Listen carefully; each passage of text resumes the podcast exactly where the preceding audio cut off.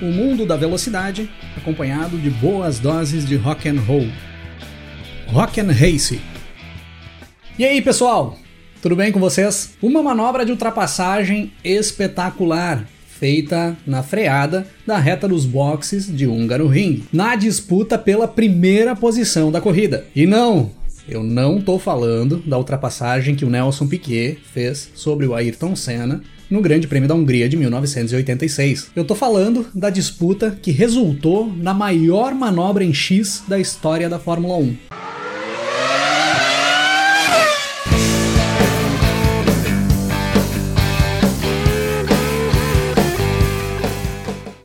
O Grande Prêmio da Hungria de 1988, realizado no dia 7 de agosto, era a décima etapa do Campeonato Mundial de Fórmula 1 daquele ano. Um ano que vinha tendo domínio absoluto da McLaren e seus pilotos dentro das pistas. Das nove primeiras corridas do ano, quatro vitórias conquistadas pelo francês Alain Prost, que já era bicampeão mundial correndo pela equipe inglesa, e cinco vitórias conquistadas pelo brasileiro Ayrton Senna, que fazia o seu primeiro ano na McLaren e buscava o seu primeiro título mundial. O Prost tinha começado o campeonato melhor, tinha conquistado três vitórias nas primeiras quatro corridas do ano e tinha aberto uma certa vantagem no topo da tabela do Mundial, na primeira posição. Mas o Senna começou a se recuperar no campeonato da quinta etapa em diante, e já tinha passado o Prost no número de vitórias conquistadas, ali quando chegavam na décima etapa da temporada, e já tinha encostado na tabela também. Os dois chegavam no Grande Prêmio da Hungria com apenas 3 pontos de diferença na tabela do Mundial. O Prost era o líder com 60 pontos conquistados e o Senna o segundo colocado com 57 pontos. Os dois companheiros de equipe e postulantes ao título mundial de 88 sabiam que uma vitória no Grande Prêmio da Hungria era de extrema importância para a sequência do campeonato, que entraria a partir dali na sua reta final. Em um campeonato onde a força do motor turbo da Honda, que a McLaren tinha passado a utilizar desde o início de 1988, e o bom projeto do MP44, o carro da McLaren ali daquela temporada, iam deixando todo mundo para trás, o traçado mais travado de Húngaro Ring era uma esperança para as demais equipes, principalmente as que vinham utilizando motores aspirados. Era uma oportunidade para que essas equipes pudessem ameaçar a hegemonia da McLaren ali no ano de 1988. E os treinos classificatórios mostraram que isso poderia ser uma realidade. O inglês Nigel Mansell, com a sua Williams, equipada com o motor Judd aspirado, ameaçou muito a pole position do Ayrton Senna. Por apenas 108 milésimos, o Senna conseguiu fazer a pole position Position, a sua oitava pole do ano, com o Mansell fechando a primeira fila, classificando na segunda posição. O Prost sofreu bastante nos treinos classificatórios, não conseguiu um bom acerto para o carro e classificou apenas na sétima posição para o grid de largada. Entre o Senna, que era o pole position, e o Prost, que era o sétimo colocado no grid, só tínhamos carros com motores aspirados, para ver como esses carros conseguiam render bem em Húngaro Ring. Na oitava posição, ao lado do Prost, nós tínhamos outro brasileiro, o Maurício Gugelmin, com a sua marcha. E na décima terceira posição, o Nelson Piquet, alinhando com a sua Lotus. Se o Prost teve problemas nos treinos classificatórios e não conseguiu um bom acerto para o carro para fazer a classificação, para a corrida no domingo ele parecia estar muito mais inteiro. Fez o melhor tempo no warm-up antes da corrida e demonstrava ter encontrado, enfim, o acerto acerto ideal do carro para essa corrida. Já traçava uma meta de buscar pelo menos a segunda posição na prova, mas se ele buscasse a segunda posição no decorrer da prova, por que não tentar atacar o Senna e buscar a vitória? E é dessa forma que nós temos a largada para 76 voltas do Grande Prêmio da Hungria de 1988. O Senna larga bem e garante a liderança da corrida já nos primeiros metros o Mansell também larga bem e vai para cima do Senna, botando pressão para tentar tomar a primeira posição. O Prost acabou não tendo uma boa largada. Ele não tracionou bem e já nos primeiros metros ele fica para trás e cai para nona posição. Mas já na primeira passagem pela reta dos boxes, o Prost faz a ultrapassagem sobre o brasileiro Maurício Gugelmin e vai para oitavo. O Piquet nessa primeira volta acaba caindo para 16 sexta posição. Fechando a primeira volta, nós tínhamos o Senna em primeiro, com o Mansell em segundo, o Patrese em terceiro, o Butsen em quarto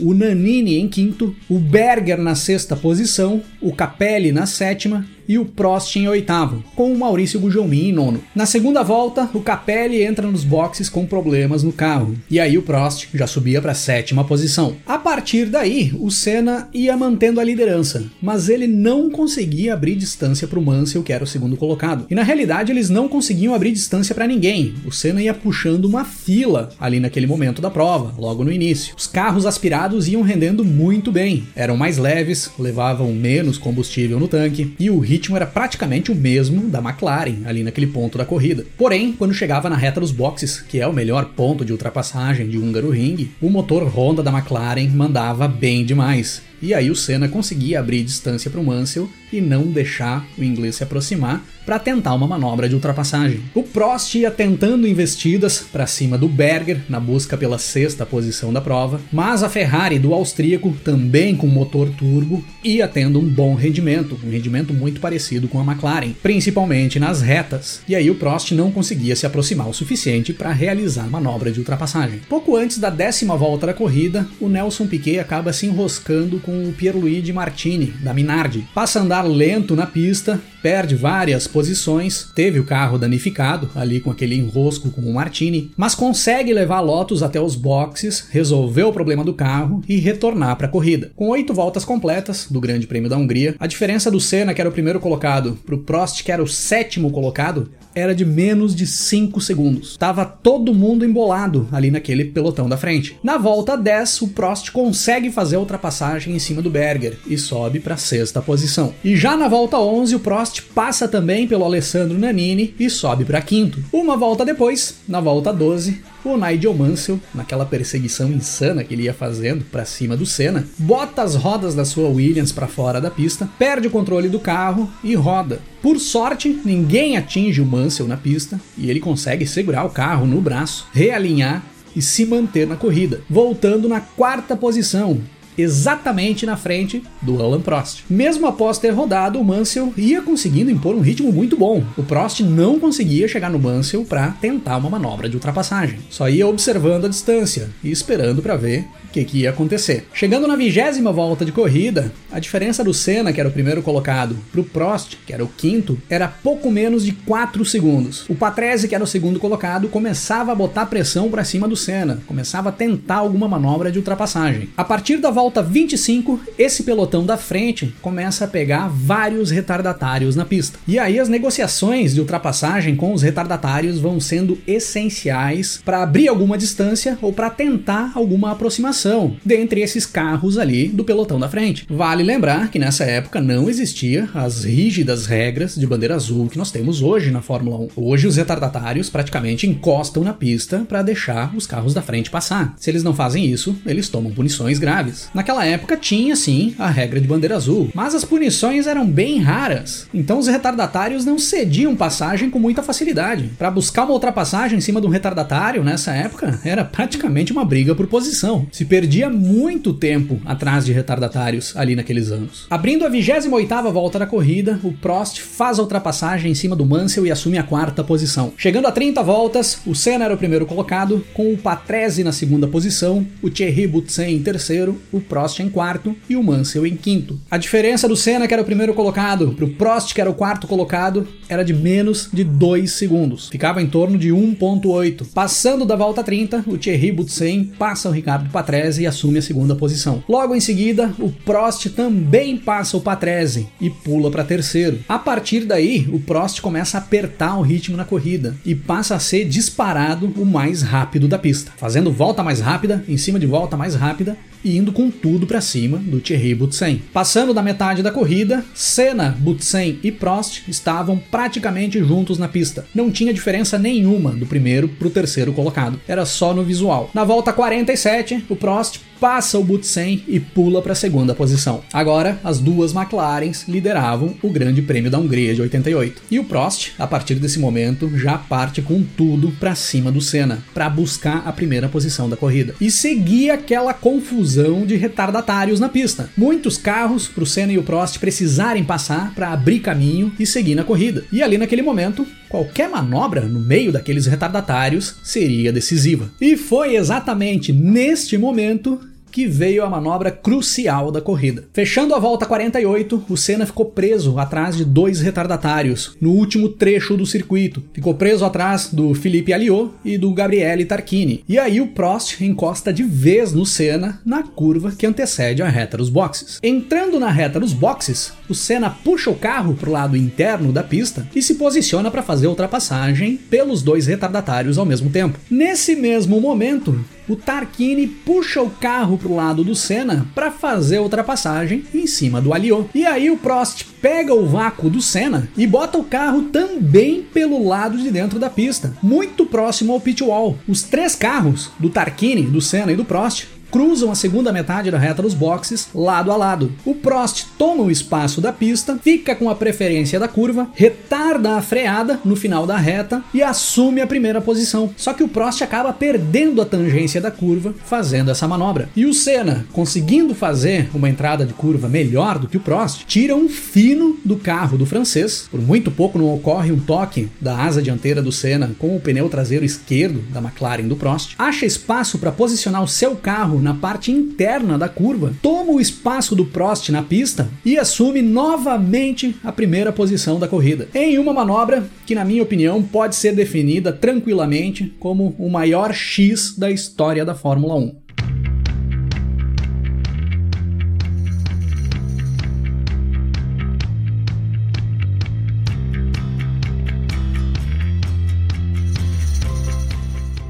A partir daí, os dois vão ponteando a corrida. O Prost tentou mais várias investidas para cima do Senna para tentar fazer uma ultrapassagem, mas o Senna ia conseguindo manter uma distância segura e ia fazendo boas manobras de defesa para evitar um ataque definitivo do francês, até os dois completarem as 76 voltas do Grande Prêmio da Hungria de 1988, com Senna na primeira posição, Prost em segundo, cruzando a linha de chegada 5 décimos atrás do brasileiro, e Thierry Boutsen na terceira posição. O Maurício Gugelmin terminou a corrida em uma bela quinta posição e o Nelson Piquet, apesar de todos os problemas que ele teve no decorrer da corrida, conseguiu cruzar a linha de chegada na oitava posição. Era a terceira vez que se realizava um Grande Prêmio da Hungria em Húngaro Ring e era a terceira vitória brasileira em um Grande Prêmio da Hungria. Com essa vitória, o Senna, pela primeira vez no Campeonato Mundial de Fórmula 1 de 1988, assumia a primeira posição na tabela. Os dois pilotos da McLaren ficavam empatados em pontos. Senna e Prost tinham chegado a 66 pontos, mas o Senna tinha a vantagem de ter seis vitórias conquistadas contra quatro vitórias do Prost. Era a virada no campeonato que deixaria a disputa extremamente apertada para a reta final da temporada, rendendo a partir dali corridas com performances espetaculares tanto do Senna quanto do Prost. Mas essas disputas ficam para outros episódios aqui do canal.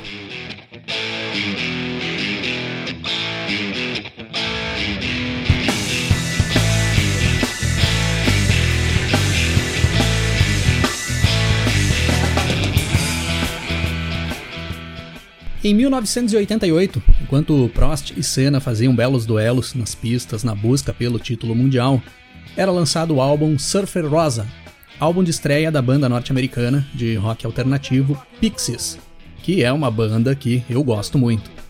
Esse álbum não é muito lembrado na história da banda, fez pouco sucesso na época, mas foi, segundo palavras do Kurt Cobain, o álbum que inspirou Nirvana na criação do Nevermind. Quem curte um rock alternativo, procura aí no streaming ou no YouTube e dá uma curtida nas faixas do Surfer Rosa, do Pixies. Vale muito a pena. Para encerrar o episódio de hoje, eu vou rodar a faixa 1 do disco, Bone Machine.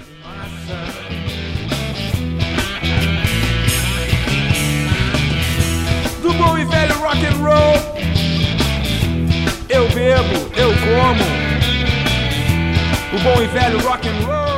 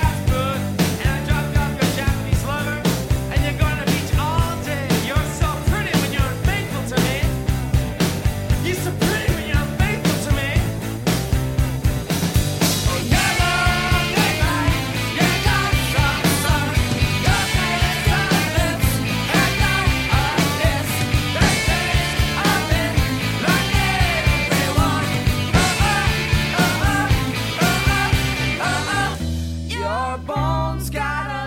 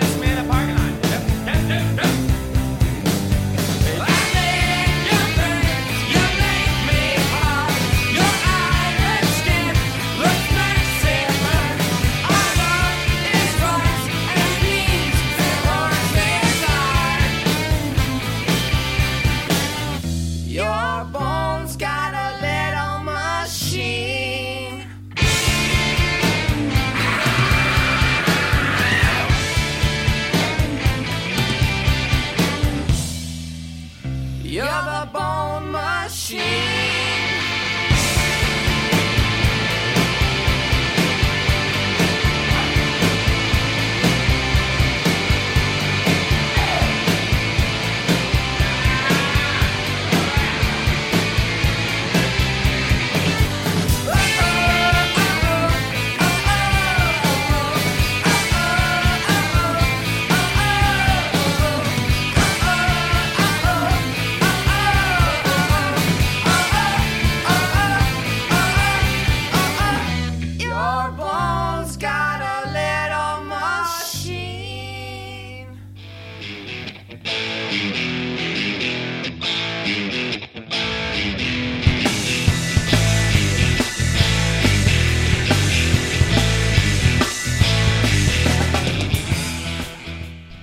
hoje é isso aí, pessoal.